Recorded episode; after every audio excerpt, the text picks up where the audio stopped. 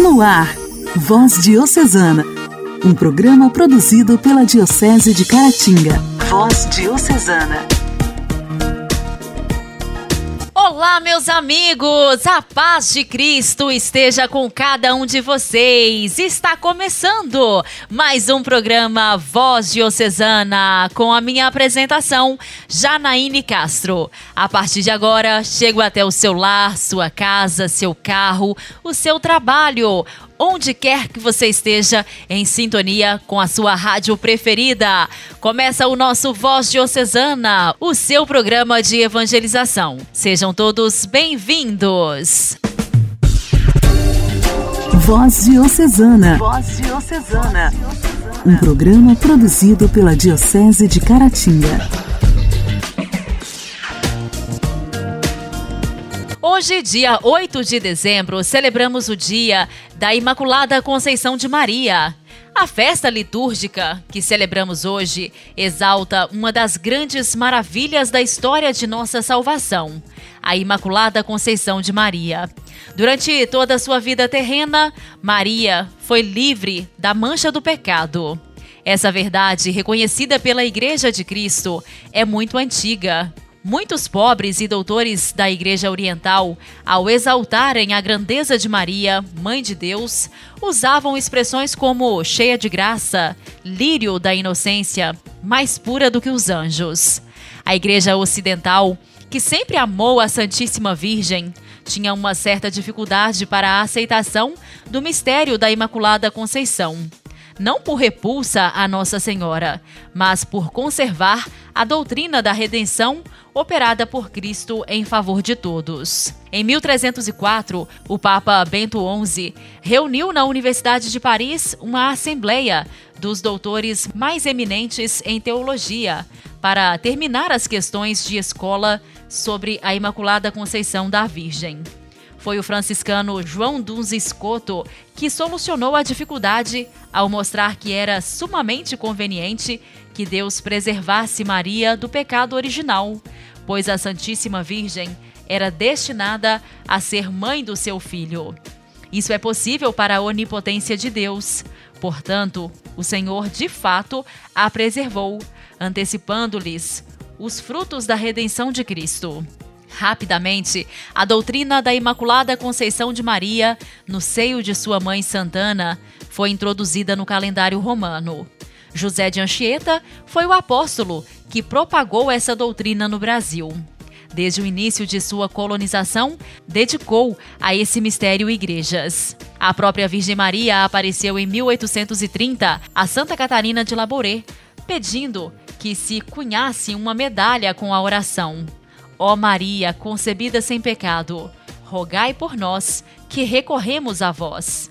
Essa medalha, anunciada em todo o mundo, possibilitou a devoção a Maria Imaculada, induzindo os bispos a solicitarem ao Papa a definição do dogma, que já era vivenciado entre os cristãos. Sendo assim, no dia 8 de dezembro de 1854, a Igreja oficialmente reconheceu e declarou solenemente como dogma Maria isenta do pecado original. A própria Virgem Maria, na sua aparição em Lourdes, em 1858, confirmou a definição dogmática e a fé do povo, dizendo para Santa Bernadette e para todos nós: Eu sou a Imaculada Conceição.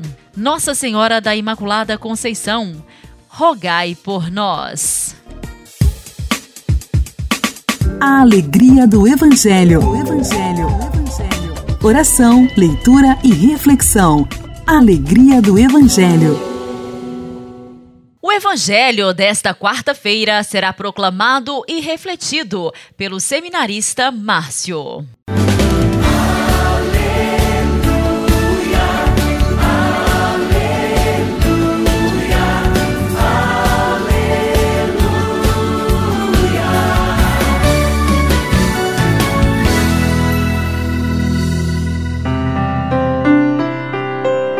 Senhor esteja convosco, Ele está no meio de nós. Proclamação do Evangelho de Jesus Cristo segundo Lucas. Glória a vós, Senhor. Naquele tempo, no sexto mês, o anjo Gabriel foi enviado por Deus a uma cidade da Galileia chamada Nazaré, a uma virgem prometida em casamento a um homem chamado José. Ele era da descendência de Davi e o nome da virgem era Maria. O anjo entrou onde ela estava e disse: Alegra-te, cheia de graça, o Senhor está contigo.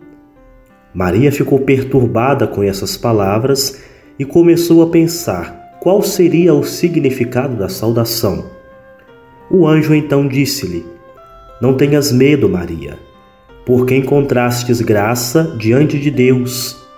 Eis que conceberás e darás à luz um filho, a quem porás o nome de Jesus.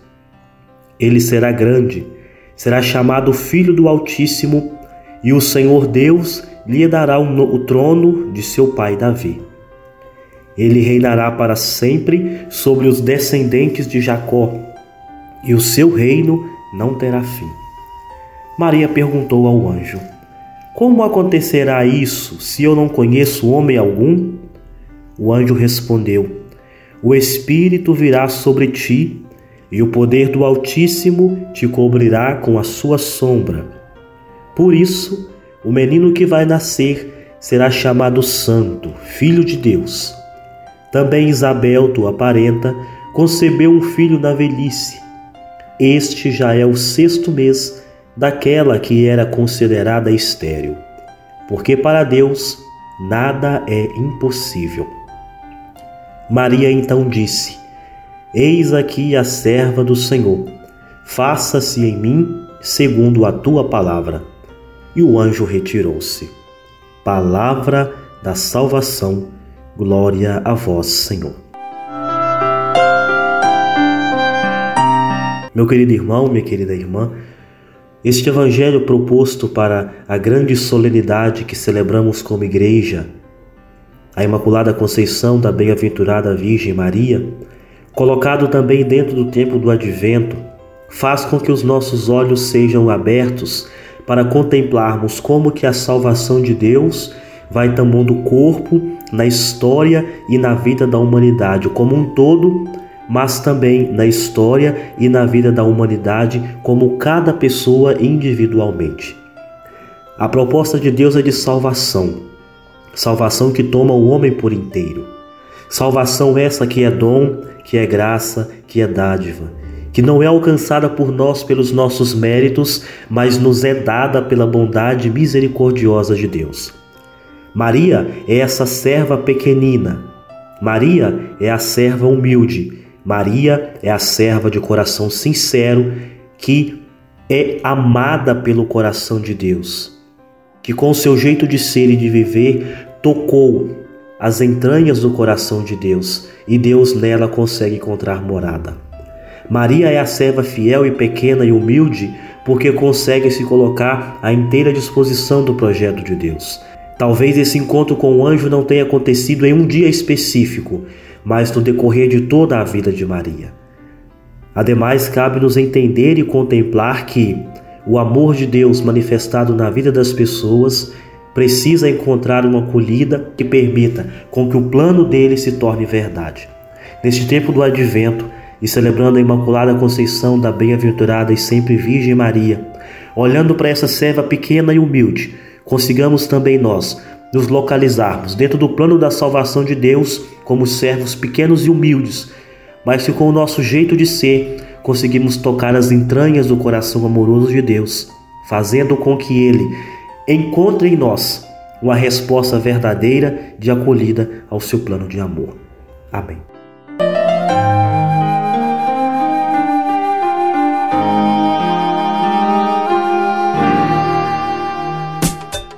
Diálogo Cristão. Temas atuais à luz da fé. Diálogo Cristão.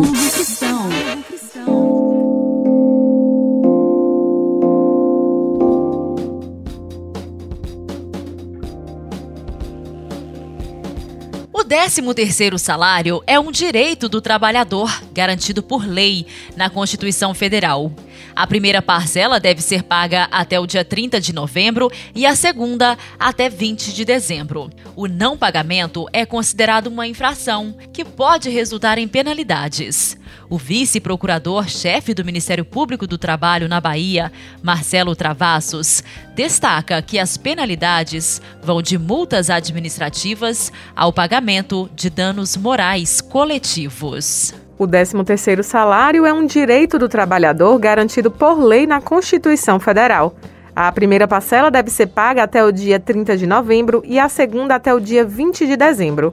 O não pagamento é considerado uma infração que pode resultar em penalidades. O vice-procurador-chefe do Ministério Público do Trabalho na Bahia, Marcelo Travassos, destaca que as penalidades vão de multas administrativas ao pagamento de danos morais coletivos. Aquela empresa que não faz o pagamento dentro dos prazos, ela está sujeita a multas administrativas que podem ser aplicadas pela Superintendência Regional do Trabalho ou então também, caso haja uma repercussão social muito grande, a sanções impostas pelo próprio Poder Judiciário por conta de ações propostas pelo Ministério Público do Trabalho. Essas ações elas buscam o cumprimento das obrigações de fazer, ou seja, fazer com que, essas empresas elas cumpram os prazos previstos na legislação para o futuro e também, eventualmente, caso seja a hipótese, essas empresas podem pagar indenizações por dano moral coletivo, que é aquela indenização pelo descumprimento generalizado dessas normas. Embora não existam dados concretos, Marcelo Travassos acredita que a pandemia possa ter contribuído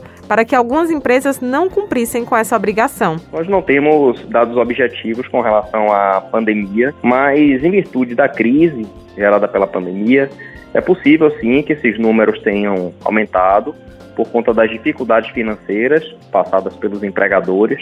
É, contudo, dificuldades financeiras que não podem justificar o não pagamento. Enfim, aquele empresário que ele assume o risco da atividade, o risco do negócio, ele tem sim a obrigação de fazer o pagamento dentro do prazo, ainda que esteja em eventual dificuldade financeira. Tem um direito do trabalhador. O vice-procurador-chefe do Ministério Público do Trabalho na Bahia ressalta ainda que as empresas terceirizadas deixam mais a desejar e que é importante que o empresário que contratou fique atento. Essa questão também da, das empresas terceirizadas, é importante destacar que as empresas terceirizadas elas passam por, por um processo um pouco mais dificultoso do que contra, as contratações diretas. Essas empresas terceirizadas, inclusive, elas são o número um em acidentes do trabalho, elas são o número um em precarização de direitos. Então, é importante que aquele tomador de serviço, que aquela, aquele empresário que contrata as empresas terceirizadas, ele esteja atento a isso e fiscalize as empresas para que elas é, de fato estejam fazendo o pagamento do 13º. O cálculo da multa é feito de acordo com o número de empregados contratados e o valor pode dobrar em caso de reincidência. Além da despesa com as multas, se houver acordo sobre o pagamento do 13º em convenção coletiva da categoria, a empresa pode ainda ser obrigada a fazer o pagamento da correção do valor pago em atraso. Se maior número de empregados não tiverem recebido o abono, o Ministério Público pode também ser acionado. Voz Diocesana. Voz Diocesana. Um programa produzido pela Diocese de Caratinga.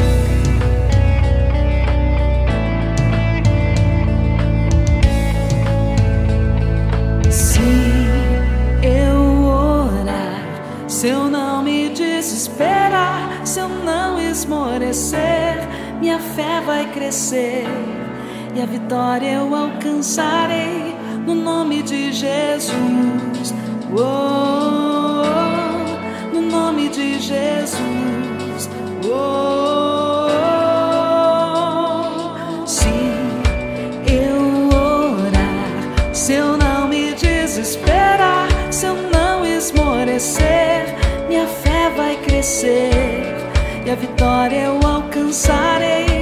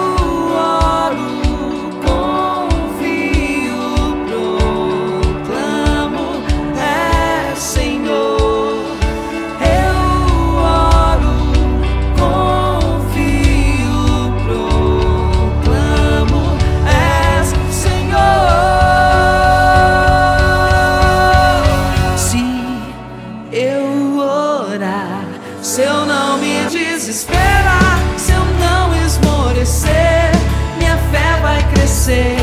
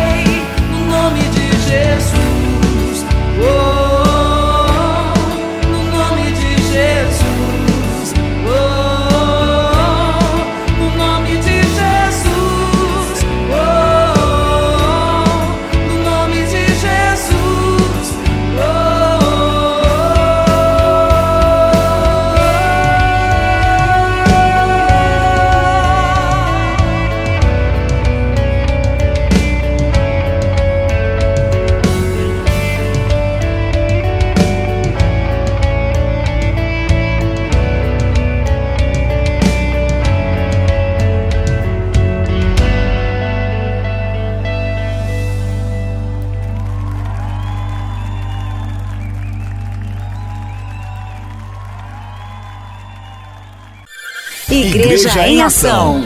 Formação, CNBB, notícias, Vaticano, diocese, não paróquia, a minha fé. Igreja em Ação. Igreja em Ação.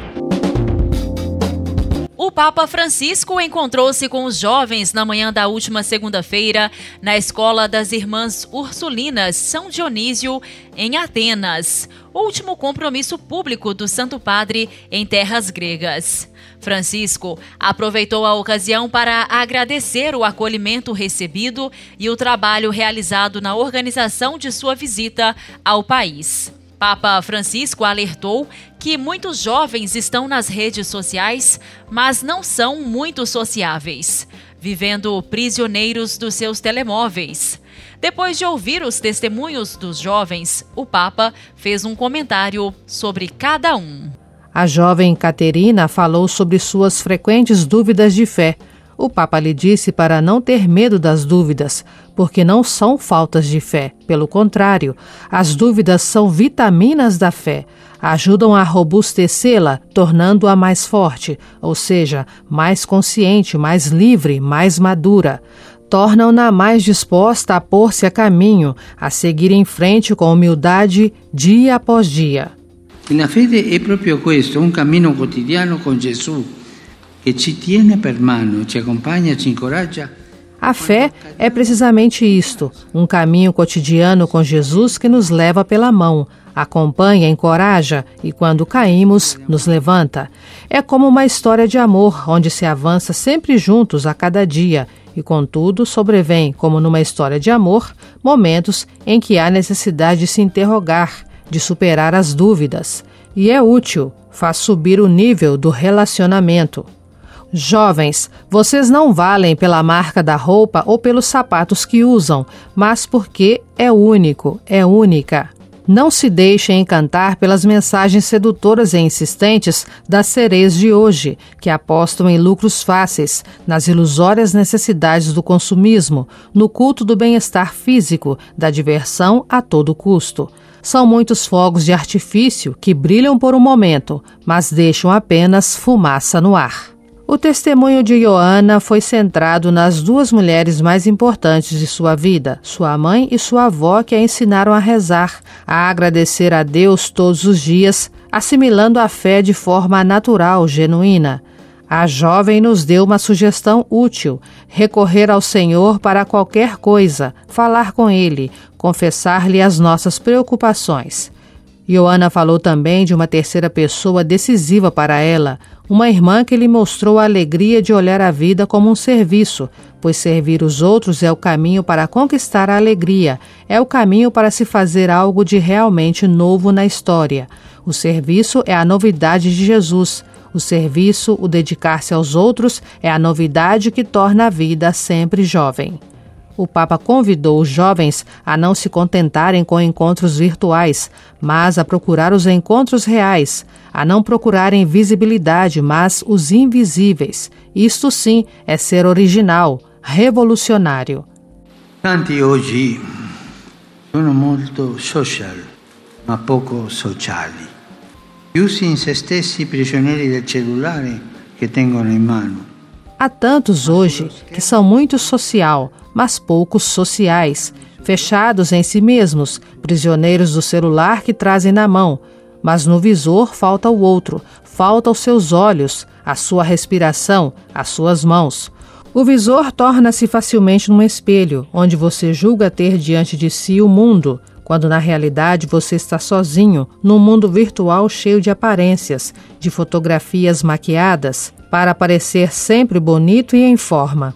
Ao invés, como é bom estar com os outros, descobrir as novidades do outro, cultivar a mística do todo, a alegria de compartilhar, o ardor de servir.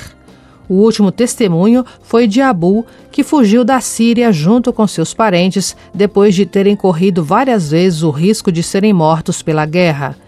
Depois de tantos nãos e mil dificuldades, vocês chegaram a este país da única maneira possível, de barco, permanecendo num rochedo sem água nem comida, esperando amanhecer em um navio da guarda costeira. Uma verdadeira e própria odisseia dos nossos dias, disse o Papa. O Papa convidou os jovens a alimentarem a coragem da esperança, como fez Abu. E como se faz isso? Através de suas opções, respondeu Francisco. Scegliere è una sfida, e affrontare la paura dell'ignoto. Escolher é um desafio, é enfrentar o medo do desconhecido, sair do pântano da homogeneização, decidir tomar as rédeas da própria vida. Para fazer opções corretas, vocês devem se lembrar de uma coisa: as boas decisões têm a ver sempre com os outros e não apenas conosco. Eis as opções pelas quais vale a pena arriscar, os sonhos que se devem realizar, aqueles que exigem coragem e envolvem os outros. É o que lhes desejo. Com a ajuda de Deus, Pai que os ama, tenham a coragem da esperança. Orar costuma fazer bem. Intimidade com Deus. Esse é o segredo. Intimidade com Deus com Padre Elias Garcia. Elias Garcia. Costuma fazer bem. Olá, meus irmãos, minhas irmãs. Continuemos a meditar sobre a nossa vida espiritual. Hoje nós vamos falar sobre a espiritualidade da bem-aventurada Virgem Maria, em virtude do dia 8 de dezembro, solenidade da Imaculada Conceição da Virgem Maria. Deus é sempre fiel à sua promessa, fiel à sua aliança, fiel ao seu amor pela humanidade. Desde Abraão, o primeiro patriarca, e passando por todas as gerações proféticas, Deus prometeu enviar o Messias E toda profecia se cumpre na vinda de Jesus Cristo, o Filho de Deus, na história. Maria não engrandeceu a si mesma, mas exulta, louva, bendiz o Senhor pelas maravilhas operadas em sua vida. Deus olha sempre para os corações humildes. Maria é uma serva humilde, simples. Deus sempre ouve o clamor dos pobres e, no momento oportuno, sempre age conforme a sua misericórdia. Olhemos hoje para a bem-aventurada Virgem Maria, Mãe da Esperança, pois a maior esperança é Jesus. Toda a vida de Maria é um conjunto de palavras, atitudes, de silêncio, cheios de fé, de esperança. Desde o sim proferido na anunciação do anjo, Maria esperou em Deus. Maria confiou sua vida em Deus. Confiou seu futuro, entregou o seu coração inteiramente ao Senhor. A esperança de Maria em Deus nunca vacilou, mesmo nos momentos difíceis enfrentados. Certamente o Salmo 129 serviu de oração para a Virgem. Ponho minha esperança no Senhor. Aos pés da cruz, a mãe da esperança, sofria no coração ao ver o filho torturado, crucificado. Tudo parecia acabado. Poderíamos dizer que toda a esperança se apagou. Maria permaneceu fiel ao projeto do Pai, fiel à sua aliança, fiel à sua promessa, confiando em seu amor com esperança no coração. Hoje pedimos, Mãe da Esperança, nos sustenta nos momentos da escuridão, dos desafios, das perdas, do luto, sofrimento, da aflição, do desconforto das aparentes derrotas. Maria nos ajude a viver com esperança no hoje e no futuro que virá. Deus abençoe você, meu irmão, abençoe você, minha irmã. Fique com Deus e até mais.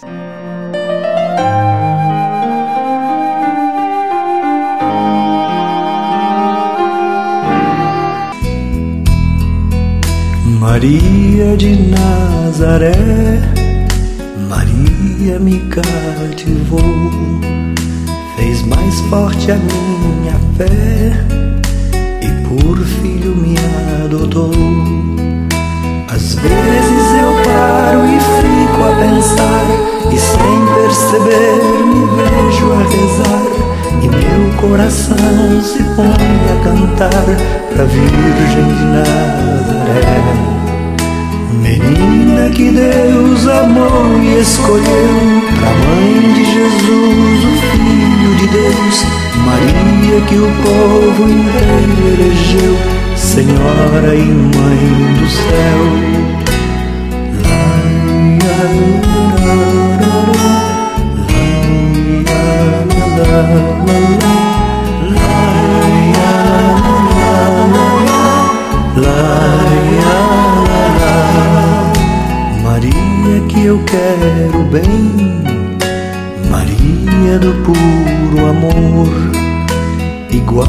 você ninguém, Mãe pura do meu Senhor. Em cada mulher que a terra criou, um traço de Deus, Maria deixou, um sonho de mãe, Maria plantou, pro mundo encontrar a paz. Maria que fez o Cristo falar, Maria que fez Jesus caminhar, Maria que só viveu para seu Deus, Maria do povo meu. La, la, la, la, la,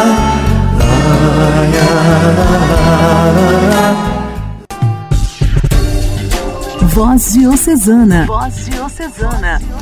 Um programa produzido pela Diocese de Caratinga.